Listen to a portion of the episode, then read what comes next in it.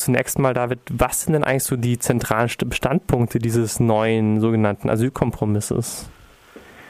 Äh, ja, guten Morgen. Ähm, genau, also die Zent in den Medien wird ja vor allem transportiert, dass halt mehr Geld zur Verfügung gestellt wird. Allerdings ist dieser Beschluss von den Bund und Ländern ähm, hat halt auch ähm, starke Auswirkungen auf das Asylrecht. Ähm, also es sind zahlreiche ähm, ähm, Beschlüsse verabschiedet worden äh, unter dem Stichwort äh, dass halt Fehlanreize für ähm, Asylantragsteller abgeschafft werden sollen. Das heißt, es wurde der Lagerzwang in den Erstaufnahmeunterkünften verlängert von drei Monaten auf sechs Monate. Ähm, es soll zukünftig mehr Sachleistung als Geldleistung geben. Ähm, für bestimmte Leute werden sogar die ähm, Geldleistungen fast ganz äh, vollständig abgeschafft.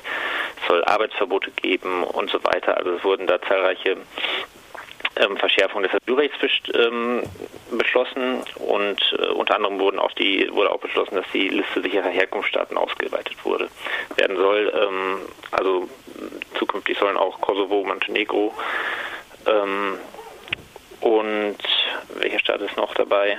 Ja. Äh, Albanien soll auch noch äh, als sicherer Herkunftsstaat ausgewiesen werden. Jetzt war ja diese ähm, Regelung mit den sicheren Herkunftsstaaten schon immer massiv in der Kritik. Ähm, was kannst du nochmal die Kritik ähm, nochmal uns vergegenwärtigen und kannst du nochmal sagen, wieso diese Kritik insbesondere für diese drei Staaten, die jetzt ja auch sichere Herkunftsländer sein sollen, von solcher Aktualität ist?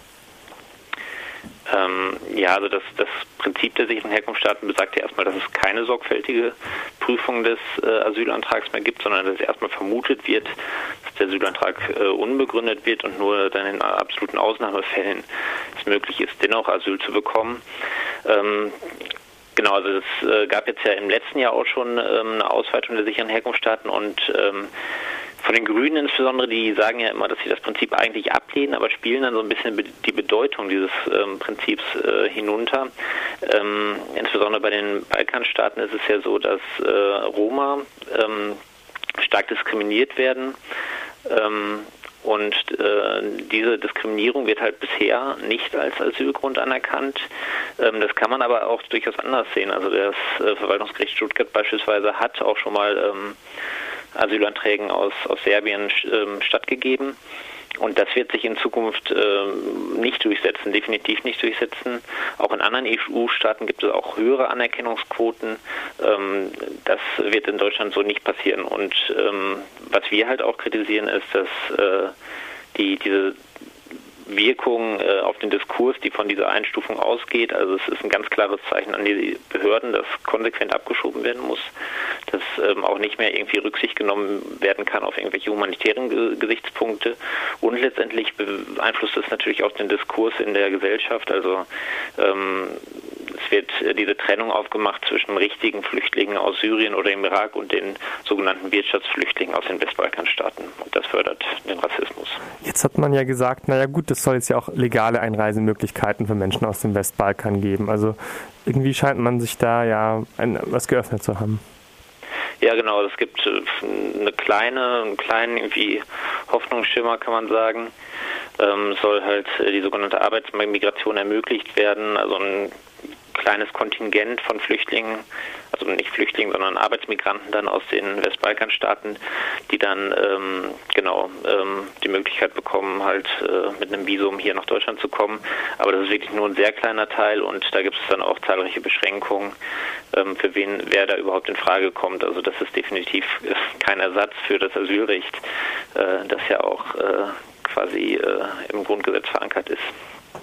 Jetzt ähm, wird ja, du hast es am Anfangs gesagt, dieser Kompromiss gelobt, dass ja ähm, im Prinzip ähm, 4 Milliarden Euro zur Verfügung gestellt werden sollten. Ursprünglich wurde von 3 Milliarden gesprochen, jetzt sind es ja sogar 4 Milliarden, sagt man. Ähm, ja, wie bewertest du das denn? Ist das jetzt der große Durchbruch? Ja, so wird es dargestellt. Also es ist natürlich erstmal zu begrüßen, dass äh, also dass mehr Geld ausgegeben wird. Äh, äh, insbesondere für den Wohnungsbau. Das ist dringend notwendig. Ähm, also ganz unabhängig jetzt von der Flüchtlingsfrage, dass äh, mehr Geld in den Wohnungsbau gesteckt wird. Ähm, jetzt ging es natürlich hier bei dem Bund-Länder-Gipfel darum, wer diese Kosten eigentlich trägt. Und da muss man einfach sagen, da wurde ein föderaler Streit auf dem Rücken von Flüchtlingen ausgetragen. Also der Bund hat jetzt quasi eine Zusage gemacht für mehr Geld und äh, im Gegenzug haben halt die, die Länder, ähm, also insbesondere die äh, Länder, die äh, von den Grünen mitregiert werden, einer massiven Asylrechtsverschärfung zugestimmt. Ähm, Genau, und letztendlich also für, den, für die Flüchtlinge macht erstmal keinen Unterschied, wer irgendwelche Kosten trägt. Für die kommt es darauf an, ähm, dass sie anerkannt werden, dass sie halt äh, unter vernünftigen Bedingungen leben. Und das wird halt äh, zum Teil durch dieses Gesetz konterkariert. Jetzt wird von Seiten der Politik, also zum Beispiel vom holsteinischen, holsteinischen Ministerpräsidenten Thorsten Abig von der ECDU gesagt, naja, das ist endlich mal eine tragfähige Lösung für eine schwierige Herausforderung und man sei jetzt endlich in dieser nationalen Frage ähm, geschlossen und zeige Einheit. Was für eine Einheit ist es denn eigentlich in deiner Wahrnehmung, die da gezeigt wird? Ja, ja, gute Frage. Also also nach dem, wie kann man sagen, also nach dem Willkommensommer beginnt jetzt sozusagen der Nicht-Willkommenswinter. Also äh, es gibt eine nationale Geschlossenheit äh, hinsichtlich der Asylrechtsverschärfung, also von der CSU bis zu den Grünen wird jetzt hier ähm, gesagt, wir müssen ähm, schneller abschieben, wir müssen äh, konsequenter die Ausreisepflicht durchsetzen, wie es heißt.